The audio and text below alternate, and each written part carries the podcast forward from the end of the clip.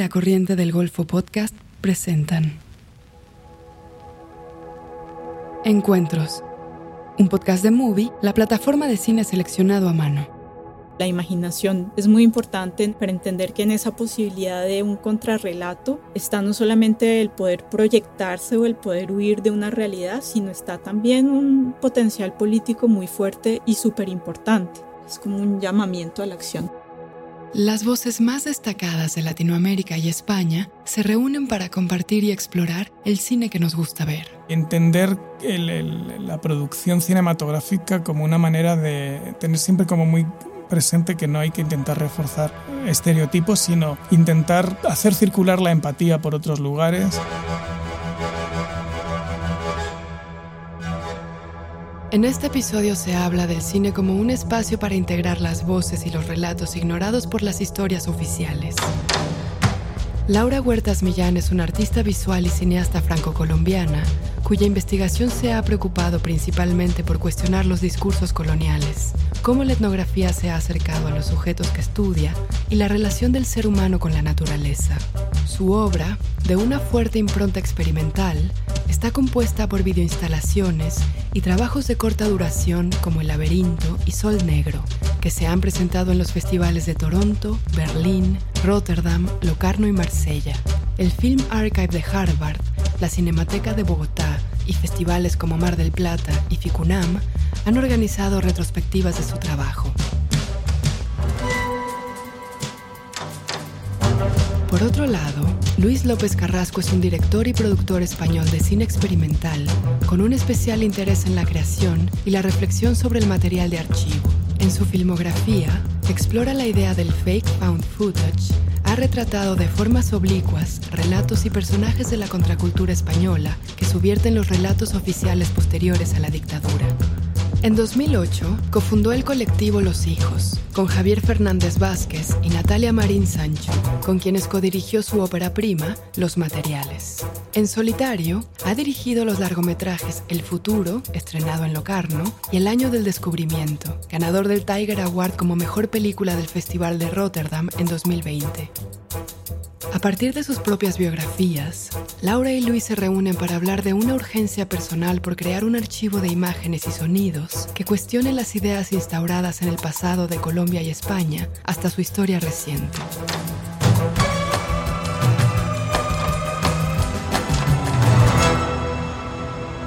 Vale, ah, mira, ya te veo. Ah, hola. A mí se me verá un poco lejos, ¿no? Entiendo. Sí, te veo un poquito lejos, pero bueno, ahí nos vemos igual. Eh, bueno, la verdad es eh, que, creo que es como bastante genial para.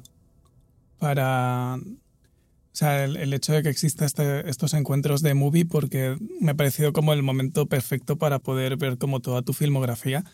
Porque recuerdo que nos encontramos en Toronto en, en 2017, ¿puede ser? Sí, eh, sí, nos conocimos en el 2017 en Toronto. Yo me acuerdo que ahí presentabas tu película Aliens, que me había gustado bastante. Era extraño porque me recordaba bastante Bogotá en realidad, como el tipo de personas con quien he podido pasar tiempo en Bogotá, que hacen parte de una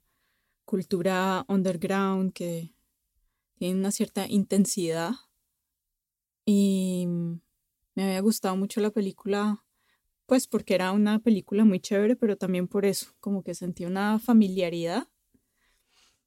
y luego al ver tu película El futuro también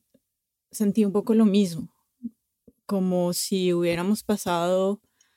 la adolescencia o los noventas en lugares similares, lo cual es un poco extraño, pues porque yo crecí en Bogotá, yo no sé tú dónde creciste. Episodio 4. Ecos del pasado. Sí, bueno, yo crecí en, en Murcia, que es una ciudad mediana en el sudeste de España, pero de alguna manera puedo entender la, la relación que tú estableces y la, la, sensación como de familiaridad, porque de alguna manera sí que creo que determinados discursos que aparecen en, en Aliens y, y, que se pueden también como rastrear en el futuro, había algo en la cultura española de los primeros años de la democracia donde de alguna manera determinadas corrientes underground acaban formando parte de un determinado mainstream si bien es cierto que un poco lo que planteaba Aliens era también ver que, determinadas actitudes más contraculturales no tienen tampoco encaje una vez que la cultura, por así decirlo, se, institucionaliza a medida que se consolida la, eh, la democracia ¿no? en, en, el país. Y, el caso de Tessa Rance es un caso como muy paradigmático, ¿no? porque desaparece en el 83 del foco público y cuando me propusieron hacer esta pieza para una exposición sobre la movida en Manchester, justo se acaba de, publicar esta entrevista, habían encontrado a Tessa que llevaba como desaparecida pues mucho tiempo y, me, conecta con, con, tu obra Jenny 303, ¿no? Yo me acuerdo que al verla pues sí que, sí que veía como, sí como un, un aire de familia, ¿no? Una atmósfera, una unas actitudes cercanas, con toda la diferencia, claro, entiendo, eh, social, cultural. Sí, yo recuerdo que adolescente en los noventas hablábamos bastante, veíamos las películas de Almodóvar, hablábamos de la movida española y pues la verdad no sé si eso tiene una relación directa con tu cine, imaginaría que sí,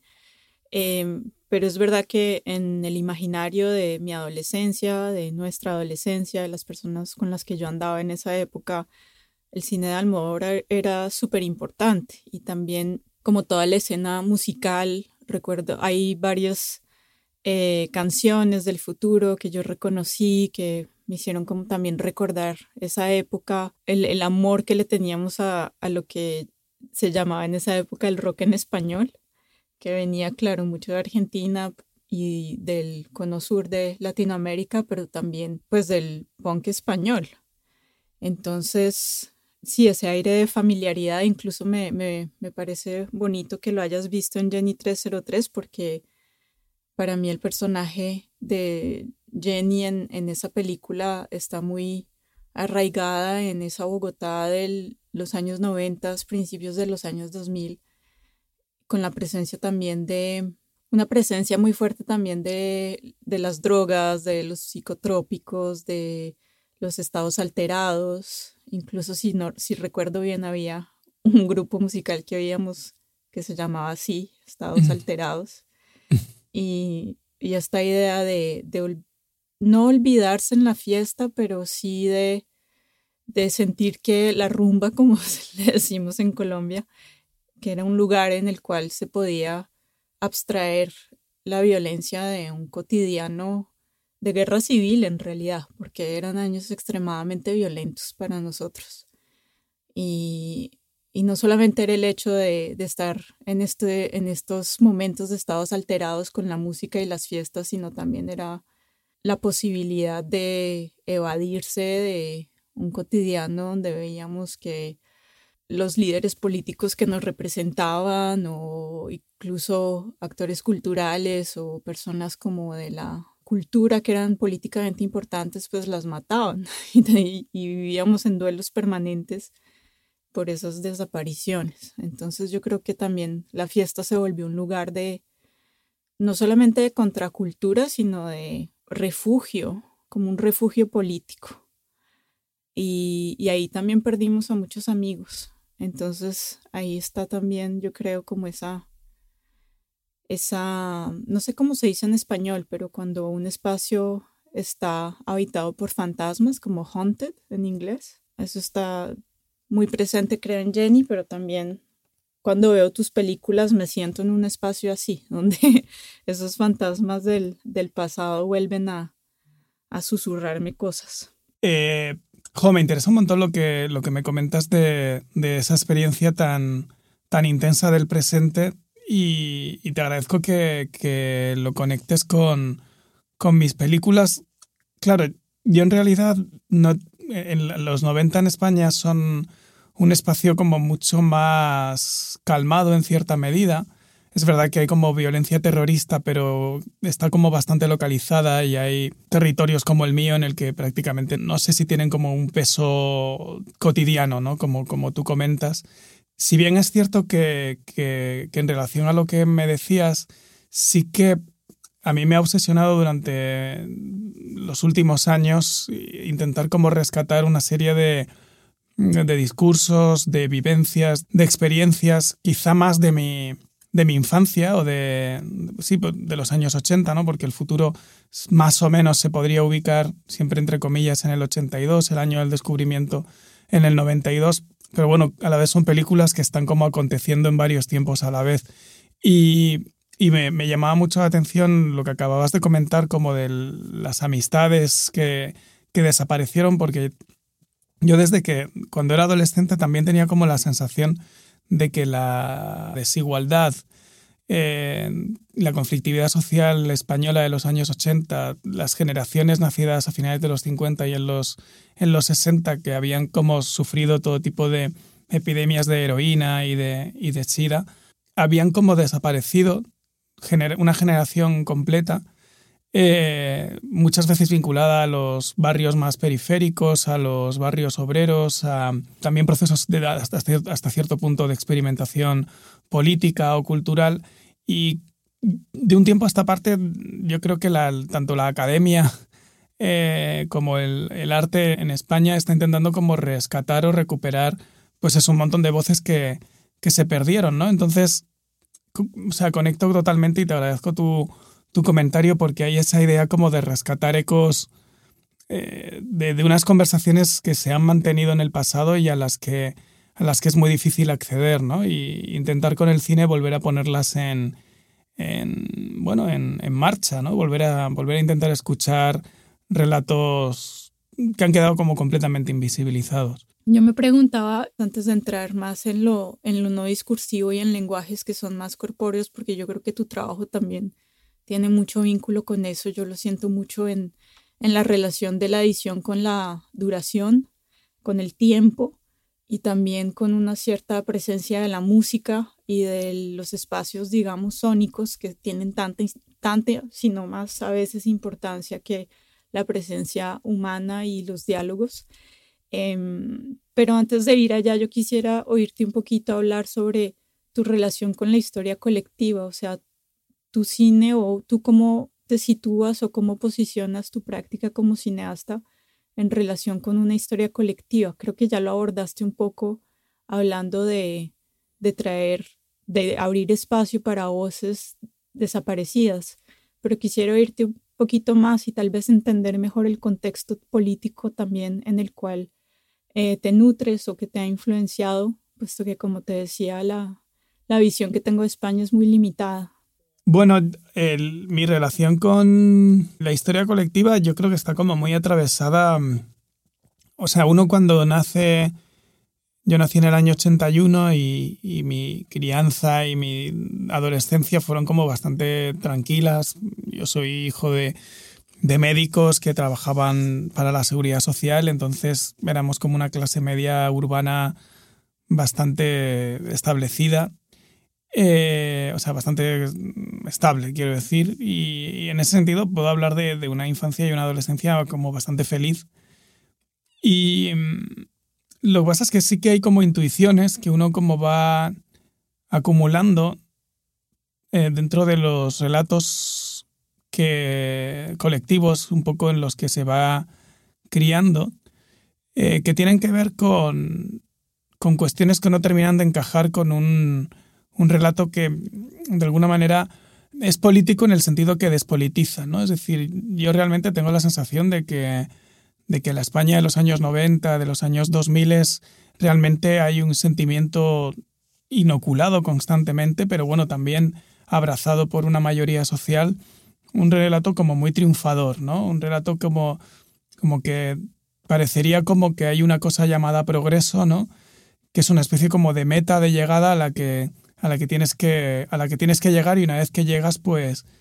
pues de alguna manera te, lo que te toca es disfrutar de un determinado bienestar. Y bueno, es como una especie de naturalización de una serie de cuestionamientos, de, de, de, sí, de, una manera de entender la, la, economía de mercado, una manera de entender la democracia en unos términos parlamentarios y que está muy relacionado con la manera en la que la sociedad española se incorporó a, la democracia tras los 40 años de dictadura. A donde quería llegar era que la, la crisis económica de 2008-2010 de alguna manera como que rompe un relato donde se entendía que la transición de la dictadura a la democracia había sido algo como pacífico, algo como modélico, algo como... Hay que entender también como que la sociedad española arrastra como... Esto, claro, en relación con otros discursos latinoamericanos puede, puede chocar, pero como que la sociedad española tenía un complejo de inferioridad, de atraso milenario, ¿no? Bueno, milenario no, pero centenario, ¿no? La sensación de que es un país que lo ha hecho, ha hecho las cosas mal, las ha hecho tarde. Digo un poco como el, el, caldo de cultivo en el que, de alguna manera, esa especie como de complejos eh, hace que cuando llegan los años 80 y se y hay un horizonte que tiene que ver con una manera de entender la modernización, el progreso y lo europeo, se abrace de una manera como, como total, llena de una ilusión que tiene elementos positivos, pero que, como pudimos comprobar de manera también colectiva cuando llegó la crisis, pues todo ese modelo económico que implicaba una serie de valores eh, políticos, que implicaba una serie de hábitos que tenían que ver con cómo nos relacionábamos a nivel social, a nivel colectivo, a nivel laboral, a nivel afectivo, a nivel sentimental, eh, todo eso estaba construido sobre, sobre una gran burbuja especuladora donde de alguna manera las, las élites o las grandes corporaciones eh, o el gran empresariado, las, las familias aristócratas o, de, de, la alta burguesía que se habían conformado en esa especie de extraño capitalismo que se, se empieza a fraguar en el siglo XIX y que adquiere como su carta, se, va como sistematizando en los años 50 del, franquismo. De alguna manera, la, aparición de la democracia no había implicado una redistribución, una lucha realmente efectiva con la desigualdad, o esa lucha había tenido como sus limitaciones. Pero todo esto, de alguna manera, como que se, se viene abajo, ¿no? Ese sueño de prosperidad, de abundancia, de opulencia, eh, desaparece de la noche a la mañana con una rapidez eh, tremenda. Y esa sensación de colapso y de desmoronamiento que afecta prácticamente a todas las instituciones eh, del Estado, afecta a, los jueces, a los partidos políticos, a la propia democracia parlamentaria, eh, afecta a la monarquía, afecta prácticamente a todo, evidentemente a todas las estructuras asistenciales de, de los servicios públicos españoles que más o menos estaban bien, pero no estaban ni mucho menos a la altura del estándar europeo. Mm, todo lo que tiene que ver con la seguridad social, con lo educativo, con, con la propia eh, idea que yo me había hecho de mi propia biografía de, si llegas a conseguir una serie de cosas, más o menos vas a poder encontrar trabajo, vas a poder llevar a cabo tu, una carrera en el, en el espacio que tú quieras, todo eso se desmorona asistimos a cómo mi generación y la gente más joven que yo tiene que emigrar de manera bastante masiva del país. Me acuerdo que en esa época había pasado tres meses en Berlín y con una beca que me habían dado para hacer un trabajo de, de videoarte y, la sensación como de que vuelvo a España en el mayo del 2010 y tengo la sensación de, serial de ciencia ficción de los años 50, de que metido, me he metido en una especie de de portal interdimensional, ¿no? Y como en un cuento de Ray Bradbury, eh, he aparecido en un lugar que se parece mucho a mi país, eh, donde hay gente que se parece a la gente que yo conozco, pero donde ya nada funciona como, como tenía que funcionar. Había un capítulo de Los Simpson también de una tostadora que te permitía viajar en el tiempo, que, que era algo así. ¿no? perfecto. Sí, pues eh, la tostadora esta del multidimensional me hace como entrar, estar en un lugar que ya no funciona ya no funciona, yo tengo 30 años y tengo como que volver a aprender a entender cómo vuelve a funcionar este, esta sociedad donde todo lo que dábamos por seguro, eh, los mínimos de derechos sociales que se daban por sentados, la mínima, el mínimo funcionamiento democrático de lo que tú podías esperar de las instituciones, todo eso se ha venido abajo. Y entonces empiezo a hacer películas sobre el pasado reciente de, la democracia española, o sea, para entender un poco qué, había pasado, porque no, no entendían ni siquiera cómo, cómo, tenía que vivir en este nuevo estado de cosas, ¿no? Un estado de cosas que, nunca volvió y, que no va a volver y que eso es también lo que está generando toda esa mm, frustración o incertidumbre que creo que está literalmente conectado con, con la aparición de, de discursos nostálgicos del franquismo o, de ultraderecha. Sí, no, me llama mucho, mucho la atención de em, lo que estás contando y ese sentido también de, extrañamiento. ¿Tú crees que tiene que ver con el hecho de que esas ilusiones em, que constituyeron, digamos, tu educación em, se derrumbaron, se desmoronaron? ¿No tiene también que ver con el hecho de haberte ido de tu país y volver en un momento en el cual hubo un cambio pues fuerte y llegar y sentirte extranjero también en tu propia tierra. Porque mi padre nunca ha sido de, derrochar, siempre mirando la peseta. Claro, tenía cinco hijos también y eso influye, pero bueno, creo los años del hambre que decía él, ay, cuando no queríamos comer algo, ay, si tuviera estado los años del hambre. Con una lata de sardinas tenía que comer toda la familia. Mi madre comprando leche, yo recuerdo que, que le echaba agua. Ya antes de comprarla ya le habían echado agua. Regresó a los seis años. Estuvo seis años fuera de casa. Y regresó a casa y, a la labranza. Era, era, lo que se dedicaba a su familia. Entonces a la labranza tenía unas olivas, trigo, cebada. Y con eso pues vivíamos todos. Acabamos de escuchar un fragmento de El año del descubrimiento de Luis López Carrasco. No, me acordaba de, una idea de Jean Brechand que tiene este librito sobre el documental y creo que hablando de, de Agnès Varda habla como de que en sus películas hay una idea como de, de la no ficción que es como que las películas recogen cuestiones que están dispersas, ¿no? Recoger la idea de recoger lo disperso, la idea de conectar cuestiones que aparentemente no tienen conexión y que a través de, del discurso cinematográfico se pueden poner en relación o poner en común. Es algo que, específicamente con, el año del descubrimiento eh, tenía como muy, muy en cuenta y, y que tiene que ver eh, con, cuestiones que, claro, hay unas propuestas con, con el futuro, con, con Aliens quizá un poco menos, pero con el año del descubrimiento también. Pero bueno, también como con Aliens, como de, de intentar, como que son propuestas que pueden parecer un poco cerebrales al principio, ¿no? En plan, ojo, voy a hacer, intentar construir con una película eh, qué, qué, tipo de atmósfera me han contado que había en los años 80, en los primeros 80 en España, en ese tipo de fiestas, ¿no? O voy a intentar hacer un, recoger eh, toda la memoria oral de los barrios populares de Cartagena de los años 80 y 90 para hablar de la desindustrialización, que es el gran, probablemente, relato contrahegemónico de, de la democracia española que, que, nos habla de esas contradicciones, de esos enormes eh, sufrimientos, tristezas, desapariciones, muertes, en muchas ocasiones que, que produjo eh, la implementación de determinadas medidas económicas en, el país y que absolutamente nadie ha contado. ¿no? Eh, esto puede parecer a veces como un planteamiento así, como un poco como teórico, ¿no? Voy a hablar de este tema, pero siempre, en todos los casos, está también muy, muy vinculado a, experiencias personales, ¿no? En, el, en la idea de que Claro, yo nací en Murcia, es verdad que mis padres son, son médicos y hemos tenido una, una tranquilidad económica, pero bueno, yo vivía en un barrio que estaba un poco como en el límite de, del centro y, de la periferia y yo fui a un colegio público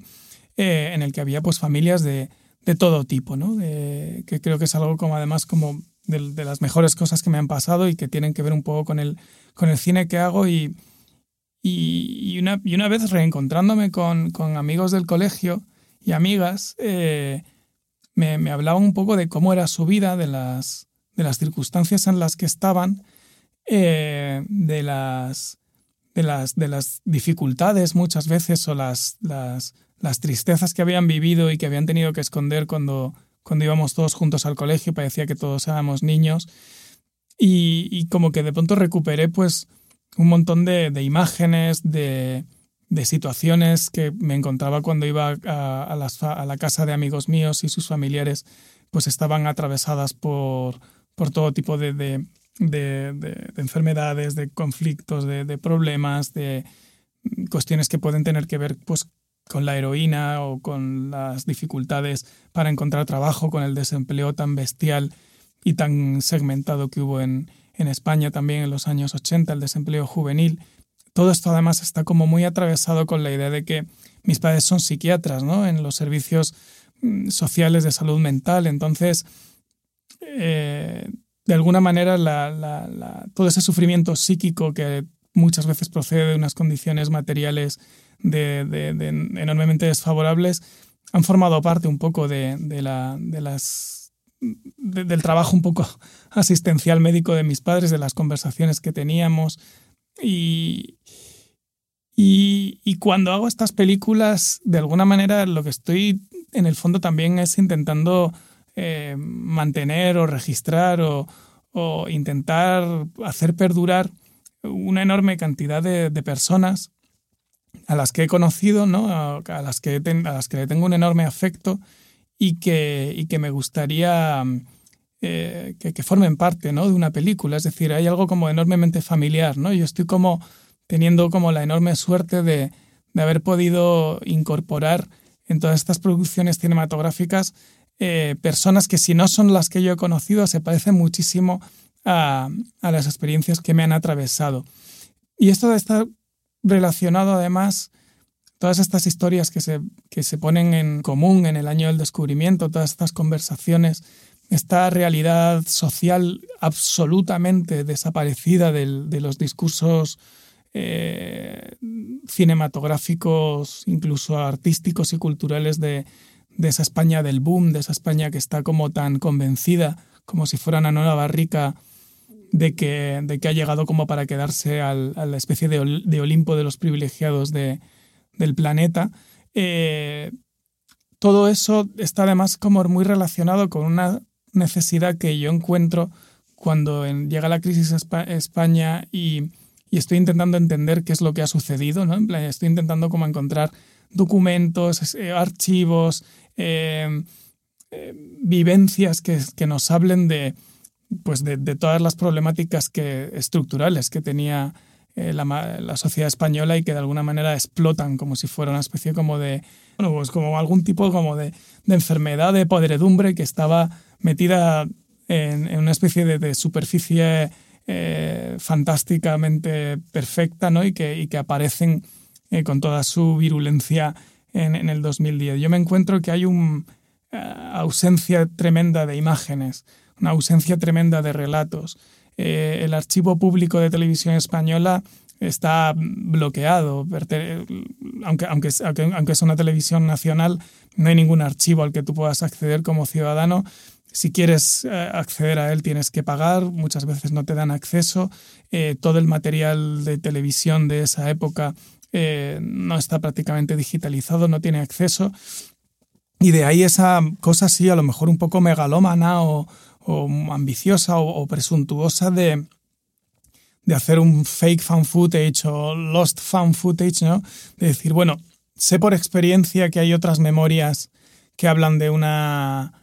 de una España que no participó en absoluto de esta gran fiesta de, la prosperidad. La sé porque la he vivido, porque es mi vecindario, es el barrio en el que yo me he criado, es la gente que ha ido conmigo al colegio. Eh, mi propio territorio ¿no? periférico, la propia región de Murcia no tiene prácticamente ningún tipo de, participación en el imaginario eh, central nacionalista, por así decirlo, nacionalista español. Dado que no puedo acceder a ello, voy a intentar con estas películas hacer ese documental que nadie hizo, producir esas, esas, ese, archivo que a lo mejor necesitamos como para entender eh, las contradicciones que nos atraviesan, las, las frustraciones que, nos, que a, veces adjudicamos a, a, quien no lo merece, ¿no? Eh, y, sí que en ese sentido creo que, que el cine puede producir, puede fabular con, con otras maneras de entender los relatos del pasado, y ya, termino este monólogo que ahora me he metido yo, eh, una de las cuestiones, por ejemplo, que, para mí eran muy importantes eh, con la cuestión de la, producción artística tienen que ver con, con, dar cuenta de la complejidad del mundo, ¿no? Es decir, y, entender la producción cinematográfica como una manera de tener siempre como muy presente que no hay que intentar reforzar estereotipos, sino intentar hacer circular la empatía por otros lugares, hacer que otras, otros discursos, otros rostros, otras mm, maneras de entender el mundo que muchas veces los medios de comunicación o el cine más eh, habitual han esclerotizado o, estereotipado de una determinadas maneras. Y en el caso, por ejemplo, del lugar del que yo procedo, en el que no se ha hecho prácticamente ninguna película nunca, eh, es, un, es un lugar eh, que tiene una carga muy tremenda, es como un lugar que está atrasado, es un lugar que ahora mismo está como muy atravesado por cuestiones de corrupción, de caciquismo, de fundamentalismo católico. Y hacer el año del descubrimiento era una manera también de, de rastrear un montón de, de, voces y de, y de, experiencias para establecer como una genealogía crítica de, de la disidencia, ¿no? Intermedio. Movie la plataforma de cine en línea que presenta una selección con curaduría. Películas increíbles, interesantes y hermosas de todo el mundo. Obras maestras del cine, retrospectivas de directores, programas especiales, estrenos exclusivos y selecciones de los principales festivales de cine del mundo. Siempre hay algo nuevo por descubrir. Para ver lo mejor del cine en streaming, visita movie.com diagonal encuentros y prueba Movie gratis durante 30 días. Esto es mubi.com diagonal encuentros para obtener 30 días del mejor cine gratis. En este espacio, Laura Huertas Millán y Luis López Carrasco hablan de algunas de sus películas favoritas. Peter Watkins ha sido como una referencia como inexcusable, en, concreto la comuna me, resultó una influencia como muy importante para hacer el año del descubrimiento, especialmente porque esas 220 personas metidas en ese plató creo que hicieron que la película se le fuera de las manos a Watkins y creo que eso es, es, es, es como muy potente y, y, bueno para el film, ¿no? Es decir, como que la propia actividad colectiva, eh, esa especie como de performance en la que estás conectando con, con dar cuerpo y dar forma y dar voz a una persona de, del siglo XIX, pero que a la vez está llena de ti, ¿no? Y la película, de hecho, en la parte final está como sacando a, la persona, a las personas del personaje y volviéndolas a, meter. Yo reflexioné mucho sobre, sobre, por un lado, hacer trabajos que se, se pareciesen a archivo, porque también el, el trabajo de Raya Martin, eh, a short film about the Indio Nacional, en su momento me pareció como muy potente, ¿no? La idea de,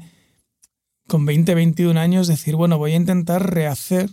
desde, desde un lugar no imperialista, ¿no? Desde, desde la población filipina, voy a intentar rehacer la historia del cine de mi país, ¿no? Voy a hacer el cine mudo el equivalente a, a, las obras que el resto de, de países tienen, pero contando historias desde, desde el lugar de la, de la población que está siendo eh, oprimida o colonizada. Esas ideas me, me resultaban muy interesantes. Y ahí, digamos, en la ficción etnográfica hay una película que fue muy importante para mí, que también tiene, es una especie de reenactment, pero distinta, puesto que es más una carnavalización del archivo y no tanto una especie de interpretación de un evento histórico, que es una película de Nelson Pereira dos Santos que se llama Como era gustoso o meu francés. Traducción mía mala es, sería como esta, mi pequeño mi francesito estaba delicioso. Y es una, una película que fue hecha en el Brasil de los años 70, em, parte del movimiento tropicalista, que era un movimiento musical también, vinculado con los movimientos de antropofagia cultural del modernismo brasileño, que reivindicaban la memoria de los caníbales y del hecho de comerse al enemigo para ganar sus fuerzas, ¿no? Y en Cómo era gustoso meu francés, Nelson Pereira dos Santos, eh, larga historia corta, utiliza textos de la colonización y los pone en escena de manera súper carnavalesca y burlesca, burlándose de la idiosincrasia del colonizador hasta el punto eh, que un texto en el cual, un texto real en el cual un colonizador contaba que los caníbales lo habían secuestrado y que lo habían dejado libre sin comérselo porque se daban cuenta que él era de naturaleza divina. Eh, Nelson Pereira dos Santos en su película lo reinterpreta y al final los caníbales se comen al francés y dicen que estaba buenísimo, que estaba muy sabroso. Entonces esto es como para mí también esta carnavalización del archivo, este reenactment eh, carnavalizado dentro de la fiesta también con un espíritu musical muy fuerte. Eh, también hace cuenta un poco lo que, lo que puede la ficción dentro de un marco anticolonial o dentro de un marco de descolonización. Es que yo creo que también ahí se vincula con lo que cuentas de Peter Watkins y de las diferentes prácticas que instrumentalizan la ficción de una manera política también, pero antiideológica, lo cual es como una contradicción, pero está presente. Jo, gracias. Eh, me vienen muchas ideas a la cabeza. Eh, no conozco la película, pero me han entrado muchísimas ganas de verla. Me conecta también, supongo que con, con cuestiones de Jean Rouge, de los maestros locos, ¿no? Que, que, también mencionabas. Y también un poco por, por seguir en Brasil, una de las películas que quería eh, comentar es de Eduardo Coutinho, ¿no? El, el, como este gran abuelo del, del, documental brasileño y una película como Juego de Escena, Juego de Escena, ¿no? Que, que precisamente en ese retrato de, de testimonios femeninos de Río de Janeiro y la ficcionalización posterior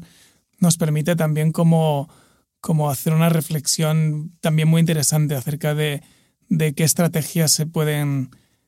pueden servir como para poner en escena la experiencia personal, ponerla en escena a través de otras instancias, ¿no? Y, y de una manera como tan sencilla pensar acerca de qué es lo, eh, la verdad o, la no verdad o, lo, real o lo, experiencial en el, en el cine. Segunda parte. Yo creo que en, tu obra me ha, me, ha, conectado mucho, quizá también con, con, trabajos que hice en colectivo, ¿no? Antes de hacer estos trabajos en solitario, pues yo formaba parte de un colectivo de cine experimental, ¿no? De, de Los Hijos, con Natalia Marín y Javier Fernández, donde trabajábamos mucho también cuestiones que tenían que ver con, con la identidad de, siempre como conflictiva de los territorios, con las posibilidades del cine como para rescatar o volver a poner en circulación una memoria desaparecida. Y hay momentos en tus, en tus trabajos, ¿no? Como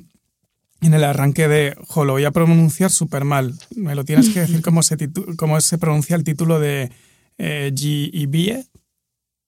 Eh, Hibie, vale. Sí. Sí, como en Hibie o en, o en tus primeros trabajos, como que hay un, un primer enmarcado de, de, textos históricos, ¿no? De como que proponer eh, tus trabajos como tentativas o planteamientos de, de devolver otra imagen a, a, narrativas oficiales que además están como atravesadas por miradas como coloniales, occidentales o, o eurocéntricas. Y cuando he visto estos estas cartelas, estos textos puestos en primer, en primer término también me, he encontrado como pues también una sensación como de mucha familiaridad con, con los trabajos tanto del colectivo como, como, de, como de mi trabajo en solitario. Creo que hay algo de pronto que tiene que ver con la familiaridad que podemos tener entre nuestras prácticas, que yo me pregunto si está vinculado con la relación que tiene por defecto, creo, eh, Colombia y España, eh, que es una relación pues súper cargada, ¿no? Y, llena de hechizos y de jauntologías. Em, incluso el hecho de que, de que claro, em, de que en este podcast estemos hablando, sabes, pues yo que he trabajado muchísimo sobre los relatos coloniales, sobre los textos que fueron escritos describiendo Yala, eh, que, pues, que es el nombre indígena que reclamamos hoy para las Américas,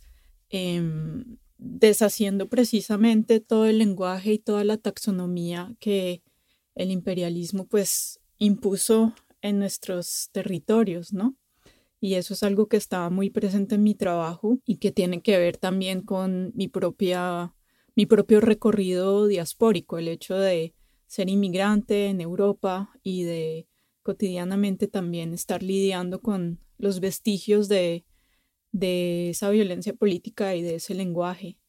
Y en conversaciones que he tenido con, con colegas, con amigas que también vienen de España, a veces siento que que uno de los vestigios de ese colonialismo es también una cierta violencia política, que es una violencia de clase, una violencia también que viene desde un modo imperialista político que todavía está presente en España y afecta no solamente a las antiguas colonias, sino también afecta a las personas que son españolas. Entonces me pregunto si ahí la familiaridad que podemos sentir tiene que ver con esa historia compartida y que al final, a final de cuentas es una historia que tiene muchos huecos y ausencias y incluso una, una especie de ignorancia mutua, porque de los hechos de los que habla tu película de los años 80 y eh, la verdad no conozco tanto ni conozco tanto el contexto, así como imagino que si yo te hablo de la Colombia de los noventas, para ti puede ser un poquito abstracto también e incluso, incluso lejano. Y entonces, sí, me parece súper interesante el hecho de que teniendo ese, ese vórtice común tan fuerte que es como en tu película se evoca el año del descubrimiento, ¿sabes? 1492 y hay una historia compartida tan fuerte, em, hay una especie de desencuentro tan grande también con, entre, entre, entre España y Colombia, y no sé si España y Latinoamérica en general, que me parece chévere que a través de nuestros trabajos podamos también crear un puente y un diálogo entre esas diferentes historias que están tan fragmentadas y esto que evocabas de la contrahistoria también es, es muy importante, pues porque en, en Colombia em, el relato histórico que yo aprendí cuando era niña, pues estaba muy mediado por una visión totalmente blanquizada y eurocéntrica de, de nuestra historia. Entonces, a mí en 1992 me enseñaron que Cristóbal Colón era el salvador de las Américas, que em, que el, que el descubrimiento de América eh, había sido un descubrimiento, cuando ahora pues sabemos que muchos otros navegantes vinieron antes de los navegantes españoles y europeos. Y me enseñaron también que había llegado la civilización, ¿no? En ese momento a las Américas. Y todo ese relato, pues mi cine creo que ha pasado mucho tiempo y mi investigación artística también ha pasado mucho tiempo en deconstruir esos esas narrativas impuestas que finalmente son, están muy alejadas de, de nuestras realidades. Entonces, sí, en eso pienso en lo que, en lo que evocas. Y claro, ahí viene mucho un trabajo de analizar archivos y tratar de desenredar lo que en el archivo viene de una construcción, de una ficcionalización ideológica imperial y lo que puede venir o lo que puede surgir de una memoria colectiva y de cosas que, que a pesar de, de, todas esas formas de borrar las historias locales y, de violencias políticas, pues a pesar de todo se siguen transmitiendo en diferentes formas de resistencia. Claro, eh, me, me, surgen como varias líneas ahora mismo con lo que, con lo que has comentado, ¿no? Una de las cuestiones que me había resultado también como eh, bueno, como que la he podido como, como vehicular a lo largo de tu, de tu trabajo audiovisual es esta idea como y que, conecta con lo último que has comentado. Creo que en Gibies se, se, ve, se ve perfectamente ¿no? la idea de, de entender, por un lado, cómo las primeras, bueno, a lo mejor me estoy equivocando, ¿eh? dímelo si, si me equivoco, eh, pero bueno, como este texto inicial donde entendemos que la prohibición de la coca está más relacionada por una cuestión de neutralización, ¿no? En la medida en la que la, el uso de la coca está vinculada a una serie de, de, rituales que tienen que ver con lo religioso, que tienen que ver con lo cultural, ¿no? Y que, y que su, su prohibición temprana está relacionada por motivos culturales, ¿no? Por motivos de que no puede haber prácticas que entiendo no sean las, las católicas del imperialismo y cómo luego eso se conecta de manera como tremendamente fascinante y evidentemente muy reveladora para, para un público como el que yo pueda representar, eh, pues con ese primer texto más luego la, la historia que cuenta el, el, hombre, que no sé si es también Cristóbal Gómez o, o no, porque Cristóbal Gómez era una pregunta que te quería hacer, ¿no? Como, y, y me parece como fascinante como en esta pieza, al conectar como un texto histórico escrito mm, atribuido a, a, representantes españoles del siglo XVII versus otro texto del que sí hay constancia escrita, pero que ya está escrito en una lengua del Amazonas y, más luego la, la, la, leyenda oral como del mito originario, como esa coexistencia de la importancia cultural que ha tenido para un territorio algo que está como tan enormemente eh, connotado como el cultivo, el consumo o la distribución de la coca, me parece que funciona muy bien esa pieza como verdadero eh, misil o piedra en el zapato de automatismos que desde determinadas, desde otros lugares podemos como asociar a una serie de, de relatos de un objeto concreto que a la vez está relacionado con unas prácticas culturales que dan sentido a una comunidad, a una enorme cantidad o, a varias comunidades y que a la vez están relacionadas con unos relatos en disputa que tienen que ver con ya cuestiones acerca de pues eso, lo que comentabas, cómo se, cómo se explica la historia de un territorio, de una nación, de un Estado-nación, de un conjunto de, de, normalizaciones que son violentas, ¿no? Son violencias políticas. Eh, y bueno, como que me parecía que tu trabajo lo hace de una manera muy nítida, pero a la vez muy evocadora, ¿no? Entonces, eh, la pregunta a la que llegaba era un poco, tenía mucha curiosidad por saber cómo ha sido tu colaboración con Cristóbal Gómez a lo largo de tantas piezas y,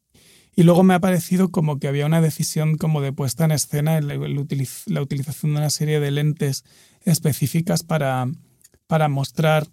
cuando Cristóbal cuenta ese, ese mito, ¿no? la, la, la tactilidad que, que, percibimos, ¿no? De esos labios, esa boca, esa, esa piel que nos está como hablando, que me parece conecta muy bien con, con la idea de fondo que tiene la pieza, ¿no? Y es que hay conocimientos a los que no accedemos a través de los sentidos visuales, sino a través de la escucha o a través de la, de la experiencia. Pero no, muy chévere que hayas visto todo eso. Ahí en Hibie, a ver, una cosita, la, el, el, texto del principio, pero eso es como un typo que tiene una, ¿cómo se dice? Eh, todavía lo estoy trabajando, todavía está en proceso, ¿sí? Y ese texto que aparece al principio em, fue escrito por Inca Garcilaso de la Vega, eh, que no es Garcilaso de la Vega, es ah. como, es un cronista de las Américas que es efectivamente del siglo XVII y era un cronista que era, era mestizo, entonces era em, español e indígena y creo que es uno de los primeros cronistas que hace relatos desde las Américas, o sea, no, porque muchos de los cronistas de esa época em, retranscribían las experiencias de viajeros y muchas veces sin ni siquiera haber puesto los pies en el continente americano, ¿no? Es una voz que me parece fascinante y todavía estoy tratando de indagar más sobre, sobre esta figura. Y, y esto conecta también con la colaboración con Cristóbal Gómez, porque Cristóbal yo lo conocí hace unos 10 años cuando estaba haciendo investigación para otra película que se llama A Ecuador. Y estaba en esa época haciendo investigaciones sobre arquitectura de narcotraficantes y, y el Amazonas. Eh, puesto que en el Amazonas pues hay una, hay una historia muy fuerte de pues vinculada con el narcotráfico y de la llegada de la cocaína en los años 90, específicamente en el lugar donde yo he estado trabajando, que es la frontera entre Brasil, Perú y Colombia, en Leticia, la capital del Amazonas colombiano. Y entonces estaba haciendo esta investigación y un arquitecto eh, amigo en común de Cristóbal y mío, pues me puso en contacto con Cristóbal ya que Cristóbal cuando era joven conoció a, pues trabajó para los varones de la droga, muy jovencito estaba en esa época. Y a partir de allí, que eso fue hace 10 años, como te cuento, empezó una conversación que ha dado lugar a varias películas. Y esa colaboración al principio se daba en unos términos en los cuales yo era una cineasta haciendo una película sobre el Amazonas como cineasta documental y hoy en día es más una colaboración como más situada o que busca situarse más en todas estas tensiones y vestigios eh, postcoloniales y neocoloniales de ser una persona yo mestiza, pero que viene de Bogotá del interior y que trae también al ir al Amazonas pues todo, todos unos niveles y unas capas de, de privilegio que hay que deconstruir y también que va más hacia un trabajo cada vez más colaborativo y en, lo cual, y en el cual se empieza a pensar más en cómo lograr distribuir mejor los, el capital, tanto cultural como financiero, que una película puede eh, hacer crecer o hacer surgir. Pero bueno, el cine que hago tampoco es que sea, sabes, el cine que más capital genera. Eh, pero empezar a poner como en, en duda esa posición de, de, del cineasta, de la cineasta que viene a hacer, sabes, una película sobre alguien y más bien tratar de entender cómo el cine puede ser un espacio, un espacio un poco más eh, colectivo, en el sentido de que, y menos piramidal, menos piramidal con, el, con la autora pues en, tope, en el tope de esa pirámide.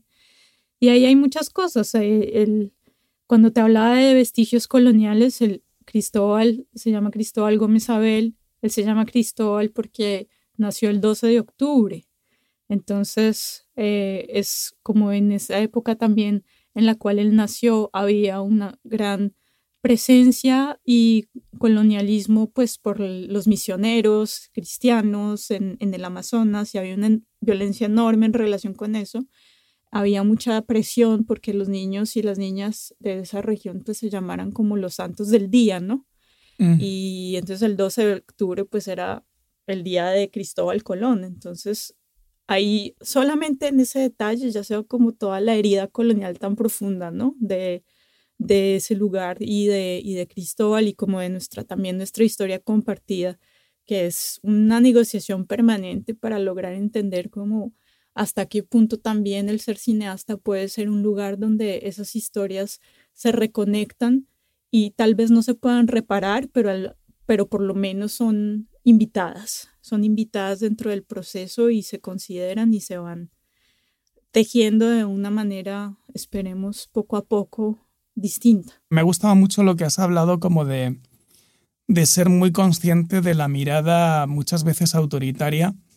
a veces privilegiada o a veces externa, que esas capas de privilegio que de las que uno muchas veces tiene que o intentar desatribuirse o al menos saber que existen para ponerlas en su lugar, saber que están como a lo mejor condicionando una mirada. Relaciono esto con, con, con, la, con la pregunta que tú me hacías, ¿no? Es decir, de cómo, lo he leído un poco en algunas de las entrevistas que comentas, ¿no? Cómo al haber, al llevar ya bastante tiempo tú en Francia, al haberte formado en cierta medida en Francia, pues bueno, cómo eso puede em, aportar, o no sé si sumar, no sé si restar a cómo de repente te relacionas con las historias de, de Colombia y del Amazonas y lo que tú también has comentado, ¿no? Y, algo que me parece como muy interesante y es que tu propia obra se relaciona distinto con la figura de Cristóbal Gómez a medida que van pasando los años, ¿no? Como si vuestra propia eh, relación de, colaboración eh, estuviera también como eh, impregnando la, la, propia obra. Creo que quiero volver un poquito a lo que decías de alrededor de la crisis, de lo, de lo importante que puede ser para, para una cineasta, para un cineasta, un artista, eh, esos momentos de, de, crisis, de transformación, de cambio de un contexto o de, o de un cambio colectivo. Creo que tiene que ver con lo que hablas de, o, o tu pregunta alrededor del privilegio, porque a mí lo que me ha pasado es que me ha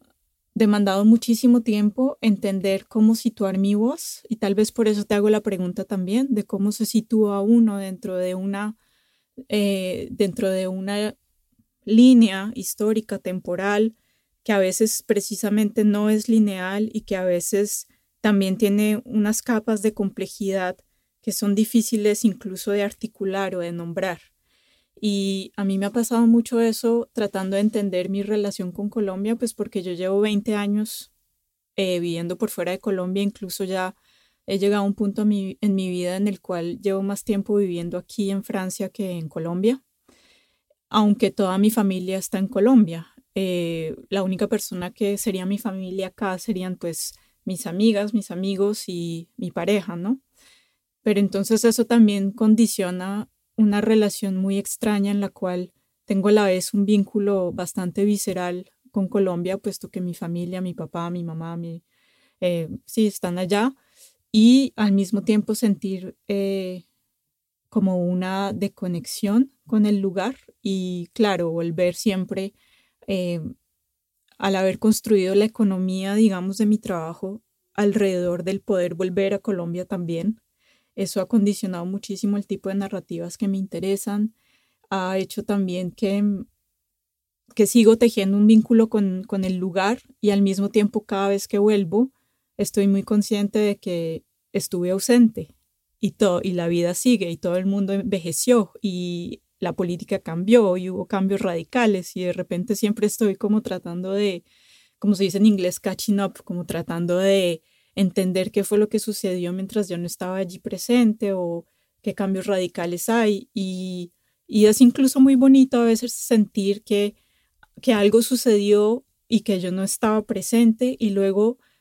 ponerme en una situación, digamos, de curiosidad, de aprendizaje, de ir a ver qué fue lo que sucedió eh, cuáles son los discursos, cuáles son las conversaciones culturales que hay en este momento, cuáles son las polémicas, cuáles son las, las referencias que están siendo puestas, a, sabes, como em,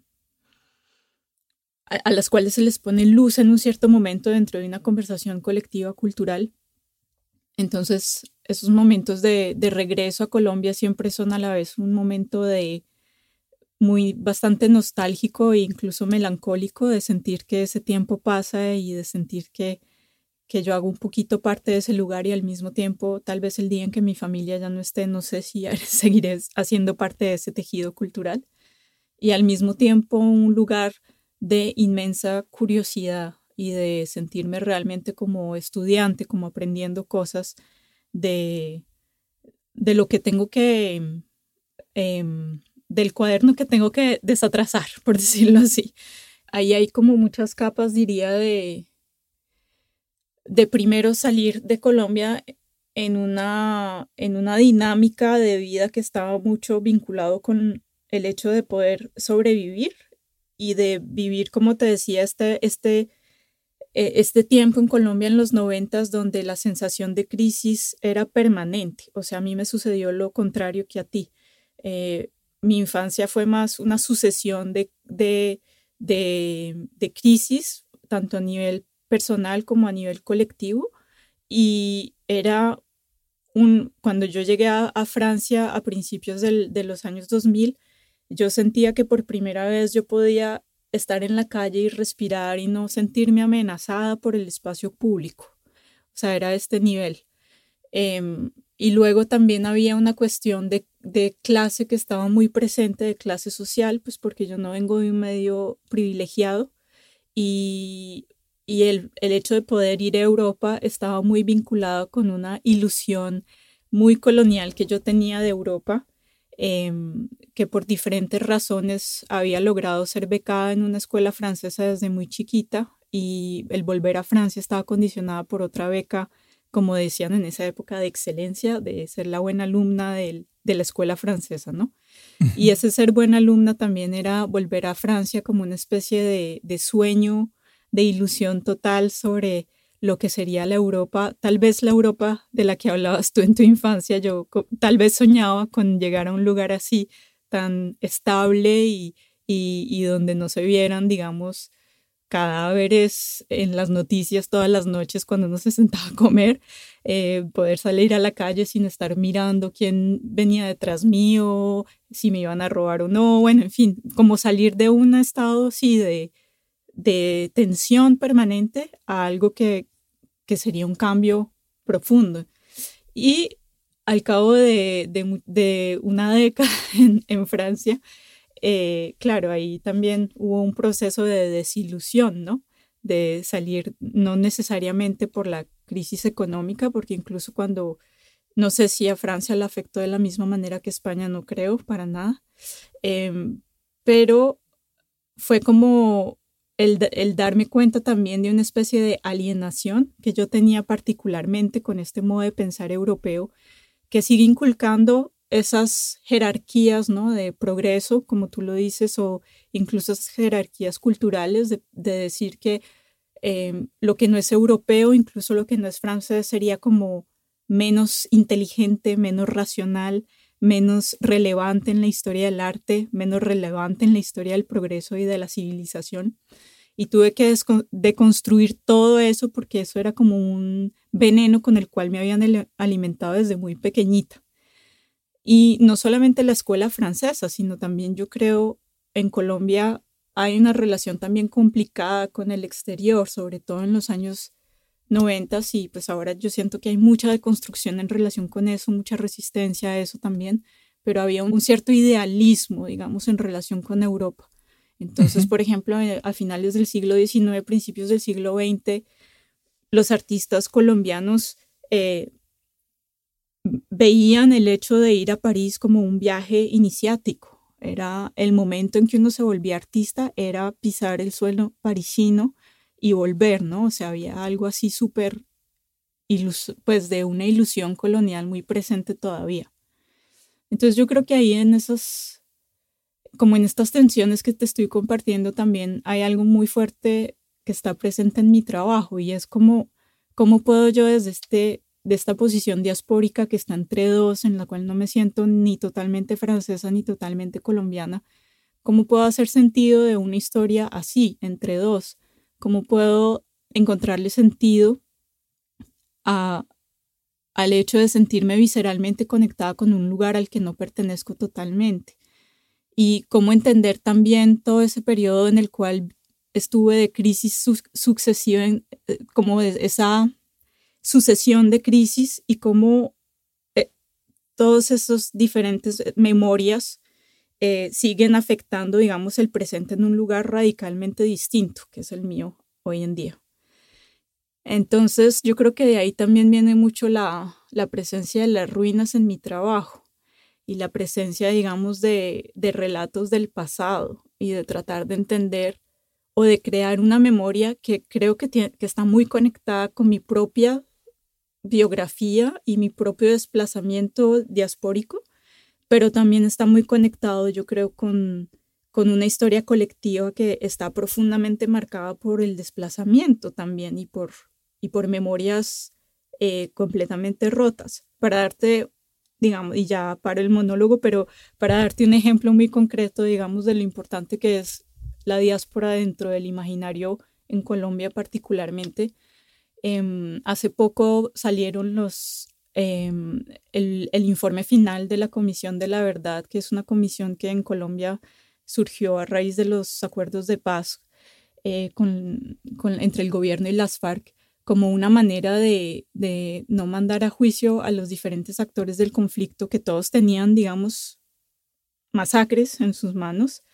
em, que habían cometido, sino más bien de crear un momento, digamos, en el cual se dice lo que sucedió, simplemente compartir los hechos y decir tal, tal hizo esto. Y dentro de ese, de, esa, de, ese, de ese reporte, que es una cosa impresionante, pero realmente impresionante, hay una cifra que a mí también me, que me ha, de nuevo, como dijiste, ese neologismo, ontologizado, como me, ha, hechizado, me, me, me impide a veces dormir por la noche. Y es que eh, aparentemente a causa del conflicto armado que en Colombia dura pues desde la colonización, o sea, no, eso nunca, nunca ha parado de haber guerra, pero más específicamente en los últimos 50, 60 años hay más de 8 millones de colombianos desplazados dentro del territorio mismo. Entonces, antes, digamos, de yo haber sido inmigrante en Europa, mis abuelos, por partes de ambas familias, tuvieron que dejar sus tierras por eh, actos de violencia. Entonces, esto de lo diaspórico no es solo porque yo me fui del país, sino también porque llevo esa memoria genética, esa memoria histórica de, de gente que tuvo que irse de su, a causa de la guerra, de los lugares donde vivía y de la tierra que poseían. Entonces, creo que ahí hay algo que está muy presente dentro de mi, de mi imaginario y de mis películas y que se ha vuelto como un tema eh, de mi investigación actual y es eso, como qué significa la diáspora y qué significa esas formas de exilio que no son exilios políticos, pues yo no respeto mucho, o sea, no me pondría para nada en ese lugar, no es el lugar donde me sitúo, pero sí la cuestión del desplazamiento de la diáspora es, es algo que me interesa como,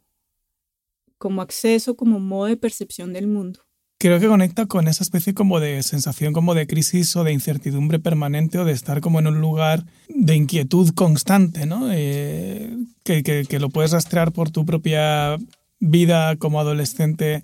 en Bogotá y, supongo que también conectarlo con, con las experiencias de,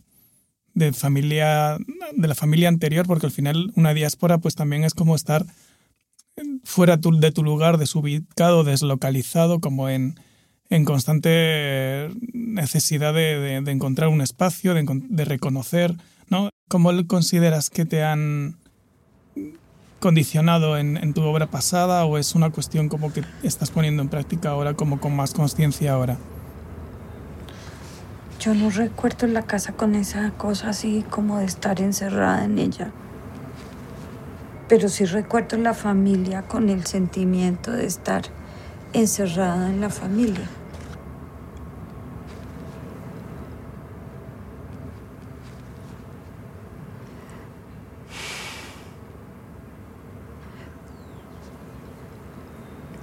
Es mantener el vínculo familiar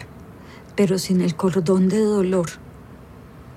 Sí, porque era como un cordón umbilical de dolor. De dolores por aquí, de dolores por allá, de la hermana que se muere sin poder hacer uno nada. Acabamos de escuchar un fragmento de Sol Negro, de Laura Huertas Millán. Pues está ya muy presente en, el trabajo pasado, en la película Sol Negro, que es una película que hice con mi familia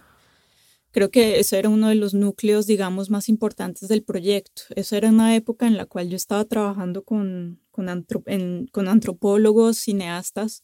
y que estaba pensando mucho precisamente con todo esto que evoqué, la relación con, entre la antropología y la ficción, y cómo la antropología era un instrumento, un vector durante el colonialismo, ¿no? Y cómo creó también un cierto lenguaje colonial para definirnos desde las Américas. Y, surgió este proyecto en el cual yo pensaba, bueno, los antropólogos siempre se van a lo más exótico, lo más lejano. ¿Qué pasaría si yo me voy a lo más íntimo, a lo más cercano? Y ahí empecé a, a interrogarme sobre qué considero lo más cercano en este lugar, precisamente pues de inmigración, ¿no? Y lo, y lo que se me venía, lo que, lo que estaba literalmente muy presente en ese momento era como todo el peso de una historia familiar muy marcada por, un, eh, por una condición neurodivergente, por decirlo así, genética, muy presente,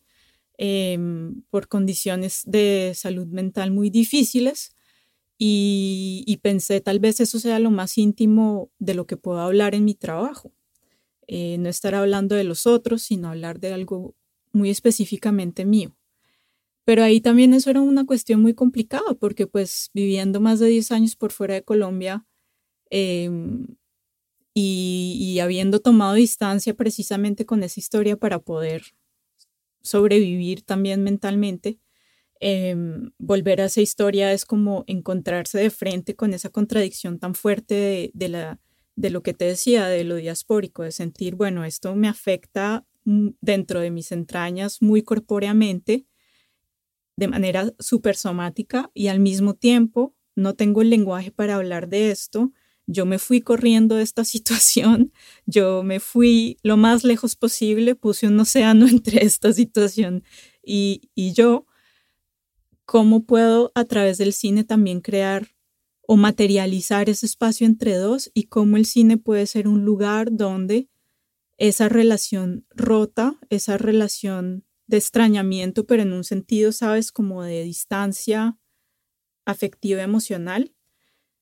como el cine puede ser un lugar donde esas cosas se reconectan, incluso si es un momento efímero que es simplemente el momento del rodaje y que vamos a traer a diferentes personas que en ese rodaje pues eran miembros de mi familia dentro de un marco muy ficcionalizado, pero donde cada una jugaba algo muy vinculado con su propia vida, vida o actuaba algo muy vinculado con su propia vida, cómo el cine se puede volver este momento ritualizado para encontrar una memoria común, que es la del parentesco, la del ser hija, tía, sobrina, etcétera, dentro del marco de una ficción cinematográfica y al mismo tiempo cómo hacer que este momento de cine, de, de rodar una historia juntas, sea un momento para nosotras imaginarnos de otra manera, sea un lugar de posibilidad, ¿no? El imaginario para mí es, o la imaginación es muy importante para mí en dentro de mi trabajo, para entender que en esa posibilidad de un contrarrelato está no solamente el poder proyectarse o el poder huir de una realidad, sino está también un potencial político muy fuerte y súper importante,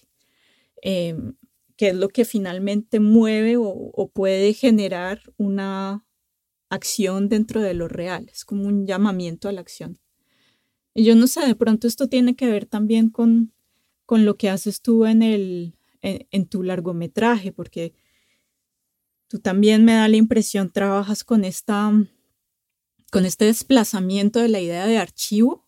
o un desplazamiento, digamos, de lo, de lo que vendría a ser una, la conformación de una memoria. Jo, la verdad es que Sol Negro es una peli que me parece apabullante, la verdad. O sea, creo que el, ese punto completamente mm, hibridado entre ficción y, documental, ¿no? Es como casi como que la carta de la razón de ser de la materialidad de la propia registro cinematográfico está como perfectamente enhebrada, ¿no? Es, una pieza que es, tiene como el punto además justo de sobriedad y de, y de emocionalidad, ¿no? Y de, de emoción. Vamos, me, me, me gustó me gustó mucho y, qué bonito la idea como de poder encontrar en el espacio de rodaje un, un momento en el que se puede fabular con, con quién uno es o quién uno ha querido ser o, dar un marco para hablar de cosas que, que, la realidad no te permite expresar, ¿no? ¿no? Y a veces cuando pienso en esos términos, en cómo abordar determinadas cuestiones eh, difíciles o traumáticas o que cuya herida está muy a flor de piel, pienso a veces más en apoyarme en la literatura, ¿no? en, en una ficción en la que no hay, no hay ese indicador documental, ¿no? ese registro de lo real, y en ese sentido en Sol Negro pues, pues está hecho de una manera yo creo que eh, ejemplar. ¿no? Sí, hay varias cosas que me gustaría compartir contigo en relación con eso, porque mm, cuando hablaste de fabular, Em, en relación con tu trabajo, me quedé pensando que eso también es súper importante para mí, que mi relación con la ficción está también muy mediada por esa idea de la fabulación. Y hay una, una autora que ha sido muy importante para mí en los últimos años porque articula algo que intuitivamente estaba también buscando en mi trabajo y es Adilla Hartman cuando habla de la fabulación crítica eh, cómo la fabulación permite precisamente en archivos donde hay un solo lado de la historia y esa historia está manipulada, está eh, sesgada, está eh, cruelmente ausente. la fabulación, el hecho de ese, ese acto de imaginación permite un acto también de reparación y la reparación de pronto no, yo no la considero y tampoco creo que Hartman lo considere como una como un, un sanar, una sanación, porque hay cosas que no se pueden reparar, hay cosas que no se pueden sanar. Incluso cuando, cuando hablas de, de la relación con tus padres psiquiatras y el trabajo también social que incluye esta, esta, esta, este compromiso, este trabajo, eh, hay condiciones que no se pueden sanar, con las cuales hay que vivir, con las cuales hay que componer, y no todo se puede todo el tiempo recuperar o se puede poner en un lugar, digamos, de, eh, de reparación ideal, ¿no? O sea, el trabajo de reparación es como un, un esfuerzo constante para componer con, para vivir con, para eh, dejar de excluir esas, esos, esos quiebres esos quiebres históricos, colectivos, singulares, y al contrario, tratar de vivir colectivamente acogiendo también esas fisuras. Entiendo que nos tenemos que despedir. Eh, sí. Estamos ya cerca del final y, bueno, pues un placer haber podido participar aquí en la Corriente del Golfo y, también gracias a Movie por permitirnos este espacio de, intercambio y, gracias a ti, Laura, por, pues por todas las ideas que, que has lanzado en este encuentro y, que lanzas con, con tu producción eh, cinematográfica. Pues gracias Luis, lo mismo, gracias a ti y me dio mucho gusto compartir este momento contigo y un poco surrealista estar en Francia mientras tú estás en San Francisco. En Filadelfia. En Filadelfia, Mientras que la corriente del Golfo no sé en dónde están, tal vez en México. O sea, todo está, me, me encanta la el hecho de que estemos en tres continentes, casi que en, lugares tan radicalmente opuestos y, vinculados así tecnológicamente, creo que eso cuenta tanto del cine también y, me parece que ha sido un momento muy bonito y les agradezco de corazón la invitación a la Corriente del Golfo, a Muy y a ti, eh, pues por poder eh, vivir esto. Muchas gracias. Gracias. Encuentros un podcast de Movie, la plataforma de cine seleccionado a mano. Escucha otros episodios de nuestra quinta temporada de Encuentros, The Movie Podcast, con Víctor Gaviria, María Alche, Elena López Riera, Fernando Trueba, Teddy Williams, Natalia López Gallardo, Marcelo Martinesi y Lois Patiño. Esto fue Encuentros, The Movie Podcast, con la participación de Laura Huertas Millán y Luis López Carrasco. Idea, F.K. Karel, Sandra Gómez, John Barrenechea y Ricardo Giraldo. Producción, Ricardo Giraldo y Fernando Peña. Productores ejecutivos, F.K. Karel, Sandra Gómez, John Barrenechea, Diego Luna y Gael García Bernal. Investigación, guion y transcripciones, Andrés Suárez. Apoyo en guion y transcripciones, Fernando Peña. Coordinación de invitados, Mónica Pérez. Edición y música original, Andrés Solís. Voz, Elvira Liceaga. Marketing y comunicación, Sofía Chacón y Fabiola Quintero. Grabación de Laura Huertas Millán en Francia, Natael Sliper en Soda Sound. Grabación de Luis López Carrasco en Estados Unidos, Jeff King en Baker Sound Studios. Gracias a Konstantin Jopek. La Corriente del Golfo Podcast y Movie, todos los derechos reservados 2023.